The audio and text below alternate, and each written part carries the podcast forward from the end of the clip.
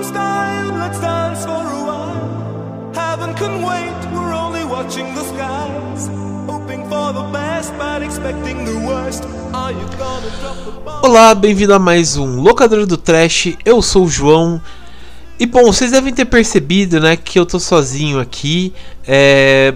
Bom, tô sozinho por um motivo, né? Primeiramente, a vida não é morango, né? A vida não é só doce, a rapadura é doce, é- mas não é mole, né? É, todo mundo tem seu trabalho, como a gente sempre fala. Se a gente pudesse viver só de podcast, seria uma maravilha, seria aquele sonho lindo, maravilhoso, mas né, a vida aí cobra a gente, o capitalismo cobra a gente e temos que trabalhar aí, né? Os boletos não esperam.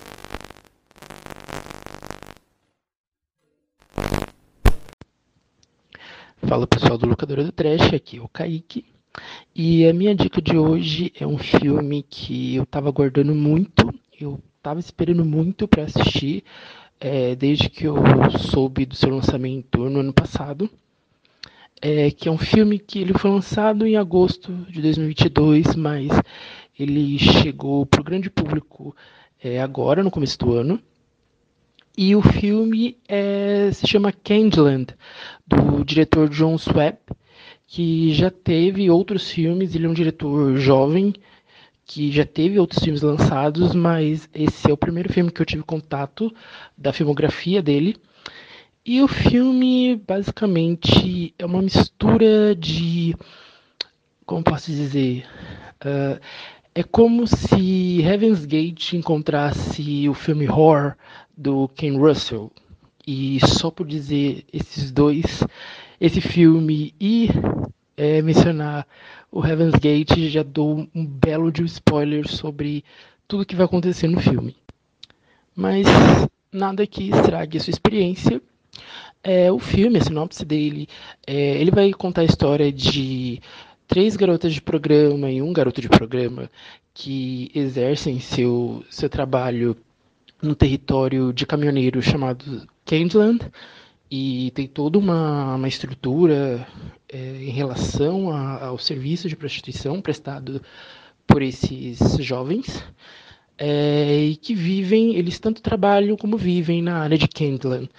E até que um dia é, eles são abordados por um culto evangélico é, ultra conservador e radical é, que vão é, vão tentar convertê-los, que eles têm essa, essa missão de converter ah, as pessoas, pois eles têm aquela velha mensagem de que o mundo está acabando, o fim está próximo e que você deve se entregar a Jesus para se salvar antes que o fim chegue. E esse encontro não dá em nada, dá um, num confronto assim entre eles, uma, umas não chega nem a ser uma discussão, mas chega a ter um embate. É, só que no dia seguinte, é, uma das meninas que estava junto com esse grupo, ela volta para Candyland e se encontra com uma das garotas de programa que acolhe ela, achando que essa menina estava eh, tinha sido expulsa do grupo, ao mesmo tempo que um assassinato é descoberto dentro das instalações de Candyland. Então, esse filme vai seguir essa esse mundo da prostituição nesse ambiente hostil que a gente vai é, conhecer pelos olhos dessa garota que era membro desse grupo, desse culto evangélico, ao mesmo tempo que esses assassinatos vão acontecendo e você, aos poucos, na verdade não aos poucos, vai ser bem rápido até, você vai descobrir o que está acontecendo, quem está por trás dos assassinatos. E é bem legal para quem curte é, um, um slasher que tem uma pegada de culto e também é, tem uma pegada meio meio território inóspito do centro-oeste norte-americano, que eu acho que é por onde se passa a, toda a narrativa. Eu estava esperando muito esse filme por causa de toda a temática é, sexual envolvida, principalmente, porque o filme, e era uma coisa que era prometida e que se cumpriu, ele é muito sincero, muito honesto é, em relação ao tratamento que ele dá a sexo e sexualidade. Então você vai ter é, é, trabalhadoras sexuais e, e, cenas de sexo envolvendo esse esse serviço prestado. E tanto para homens quanto mulheres uh, e eles são muito é, tem uma visão muito honesta sobre o corpo. Então você tem é, cenas de nudez explícita onde é, nada é fetichizado, é uma coisa muito muito explícita, muito direta, muito normal. E, e eu acho que isso faz falta no terror hoje em dia. Eu acho que o terror ele está muito higienizado, sabe? Ele está muito é, conservador. Acho que é essa a palavra. Eu acho que quando você tem é, no mesmo ano um filme como X ou é, o próprio filme do, do Candyland e esses filmes eles são mal vistos ou até é, jogados para escanteio porque é feita uma problematização em cima do sexo, das cenas de sexo, eu acho que é, existe um, algo estranho aí. Porque o terror ele é um, um gênero que no seu no, tá no seu cerne se permitir tá no seu cerne ser muito muito ele cutuca muito as feridas e ele cutuca ele tem uma linguagem muito direta muito sincera muito honesta sobre as coisas principalmente sobre sexo e vendo o o terror hoje em dia eu vejo que tem uma, uma problemática em cima disso que diz muito sobre a nossa geração, ou essa geração que está é, experimentando terror hoje em dia. E isso me, me estressa. Isso gera um desconforto de que algo que deveria ser normalizado ou minimamente discutido está sendo censurado, está sendo calado. E isso vai muito ao encontro da proposta do filme, que é esse embate entre é, um culto religioso extremamente conservador, extremamente radical, e esses profissionais do sexo que estão vivendo a sua vida. Assim, o filme ele não é nada, é, ele não romantiza a situação dos trabalhadores sexuais.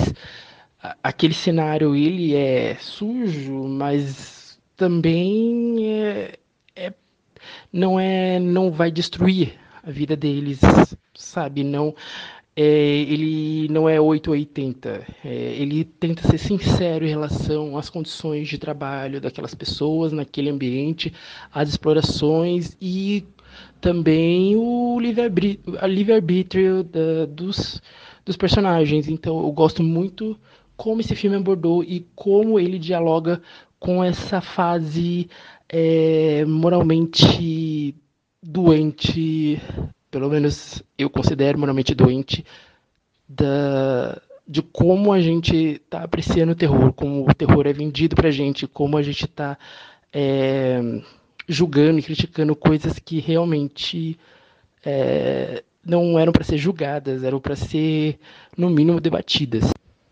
Acho que um ponto forte do filme são as atuações. As atuações estão muito boas e eu acho que foi isso que me, me chamou atenção no trailer e que ganhou meu respeito durante todo o filme, porque é muito bem é, atuado. As atuações elas são, elas não são aquelas atuações típicas norte-americanas que são muito automatizadas, é robótico.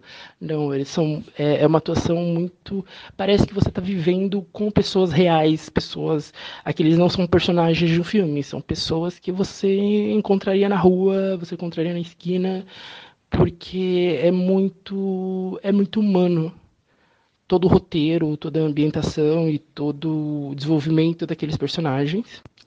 A fotografia, às vezes, ela ela tá quase, ela tá naquele limiar de, de parecer um filme de uma produção baixa, porque você tá quase, parece aquele, aqueles filmes tipo com uma qualidade Sharknado da vida, mas não, tipo, ele tá lá naquele limiar, porque é um filme que não deve ter tido um grande orçamento, mas quando ele mostra toda a qualidade que ele se propõe, aí é, um, é impecável. Uma fotografia, tanto que, por isso que eu acho que é o centro-oeste é, americano tem aquele, uma, uma saturação muito é, western, e isso me agrada muito, porque o western é outro gênero que eu também gosto, fora do terror, e, e tudo isso se soma para você é, acreditar, para o filme ter uma credibilidade muito maior. As atuações, as locações, a fotografia dão um ar muito realista para tudo aquilo.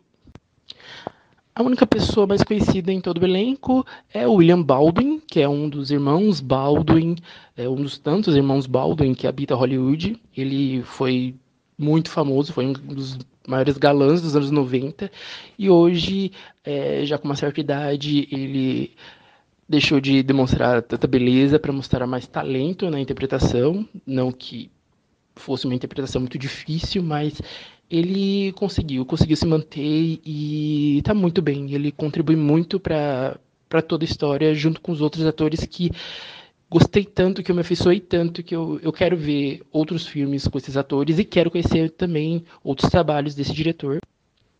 E outra característica que, para mim, fez com que esse filme me ganhasse foi a trilha sonora, porque a trilha sonora tá impecável, tá muito boa e assim você entra na história, te, tipo, ajuda você a, a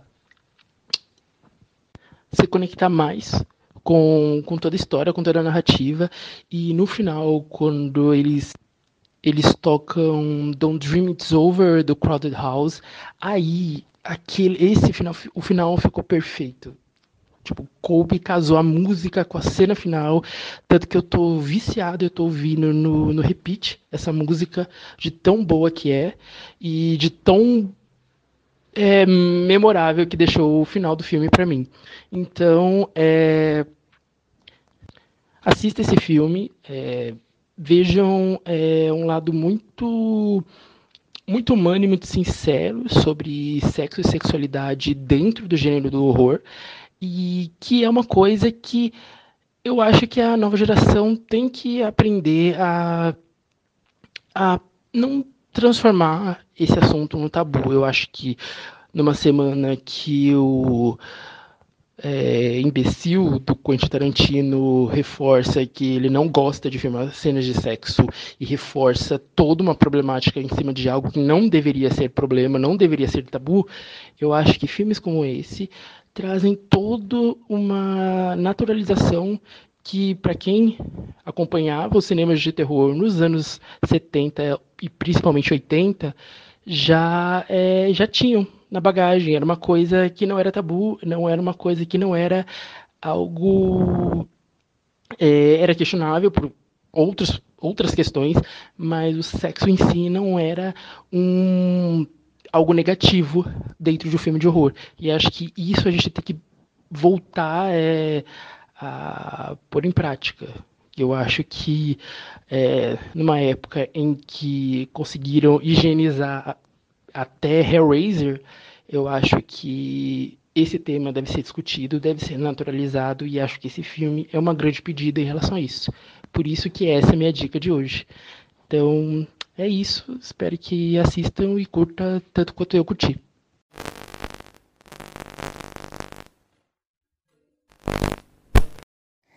E aí, pessoal, aqui é a Isa. E o filme que eu escolhi falar, ele tá disponível na Netflix. E o título dele em português é muito genérico, que é O Mistério das Garotas Perdidas, mas a história não tem nada a ver com o título. E o, o nome original dele, original não, né? O nome em inglês dele é Svarra da Sixth Finger, que faz um pouco mais de sentido com a história. O, o plot mesmo desse filme é um pastor que ele trabalha na busca de seitas religiosas que têm atitudes suspeitas e ele meio que tá é como se fosse um uma defesa do consumidor só que versão religiosa para evitar aquelas seitas que cometem suicídio massa, esse tipo de coisa. Só que daí ele tá, ele conhece uma e as coisas ficam bem esquisitas. E ao mesmo tempo que a gente acompanha esse pastor investigador que está em busca desse tipo de, de religião barra seita, a gente também conhece uma família que se muda para essa cidade e as coisas são bem estranhas, porque depois que eles chegam lá, os animais ficam, começam a agir estranho. É, e a gente descobre que tem duas irmãs e uma delas é, digamos que uma aberração, que achavam que ela não ia sobreviver e tal, que ela é, tem pelos na, nas mãos e ela, enfim, é esquisita. E ela tentou se alimentar da própria irmã gêmea dela, quando elas ainda estavam no útero. E a mãe delas morreu depois do parto. Daí você nota que tem uma coisa esquisita. É, esse filme, ele tem um monte, um monte, um monte de reviravolta. Se você pisca um pouquinho, você já, já perdeu o, o rumo que a história tomou. Mas ele assim, é uma pérola escondida, porque o título dele, como é muito genérico, acaba afastando a gente um pouco de, dessa vontade de assistir, né? Mas vale muito a pena. E é um filme que ele começa de um jeito, mas ele começa a tomar uns rumos assim que você não espera. E a cada cinco minutos você se vê diante de uma história que mudou completamente. E ele é de investigação, sabe? Ele é um horror e tal, mas ele é aquele suspensezão de investigação, que no caso não é uma investigação criminal, ele acaba se tornando uma investigação paranormal para poder descobrir o que é que está acontecendo de fato naquela cidade, quem são aquelas pessoas, é, que religião é aquela que está se formando. Enfim, é, Netflix ele está disponível ele é de 2019 e o título que você encontra lá é O Mistério das Garotas Perdidas. E apesar dele ter mais de duas horas, vale a pena, sabe? Porque são. É duas horas e um pouquinho a duração dele. É aquele tipo de história que te prende porque você quer saber o rumo que as coisas vão tomar, porque é plot twist atrás de plot twist, mas não de um jeito cansativo, de um jeito que você sente vontade de acompanhar. E essa é a minha recomendação.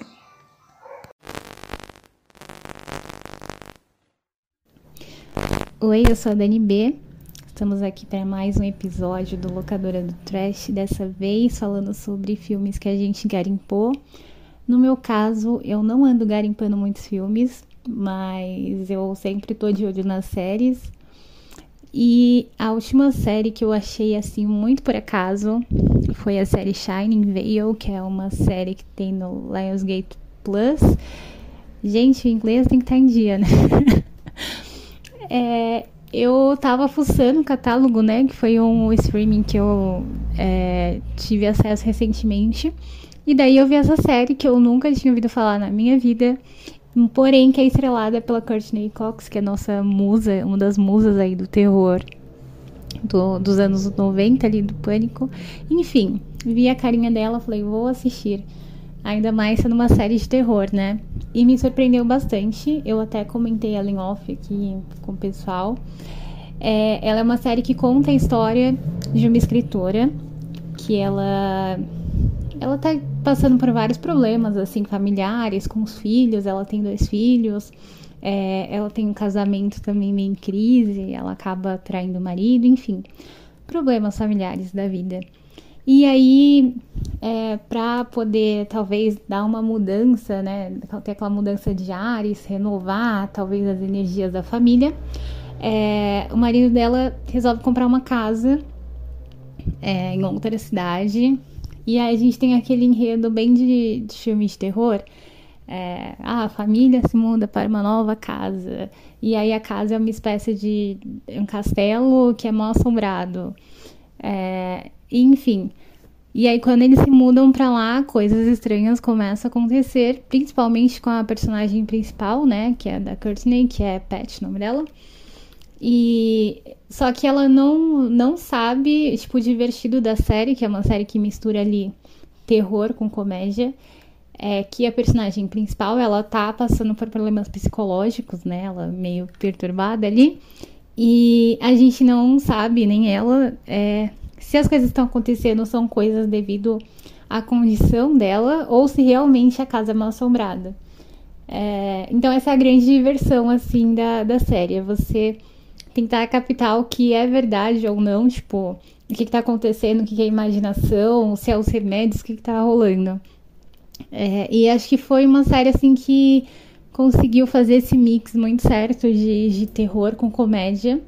É, tem as cenas de susto, tem aquele visual todo sombrio, mas tem assim muitas brincadeiras com, com o mundo do terror em geral, né, o tempo todo.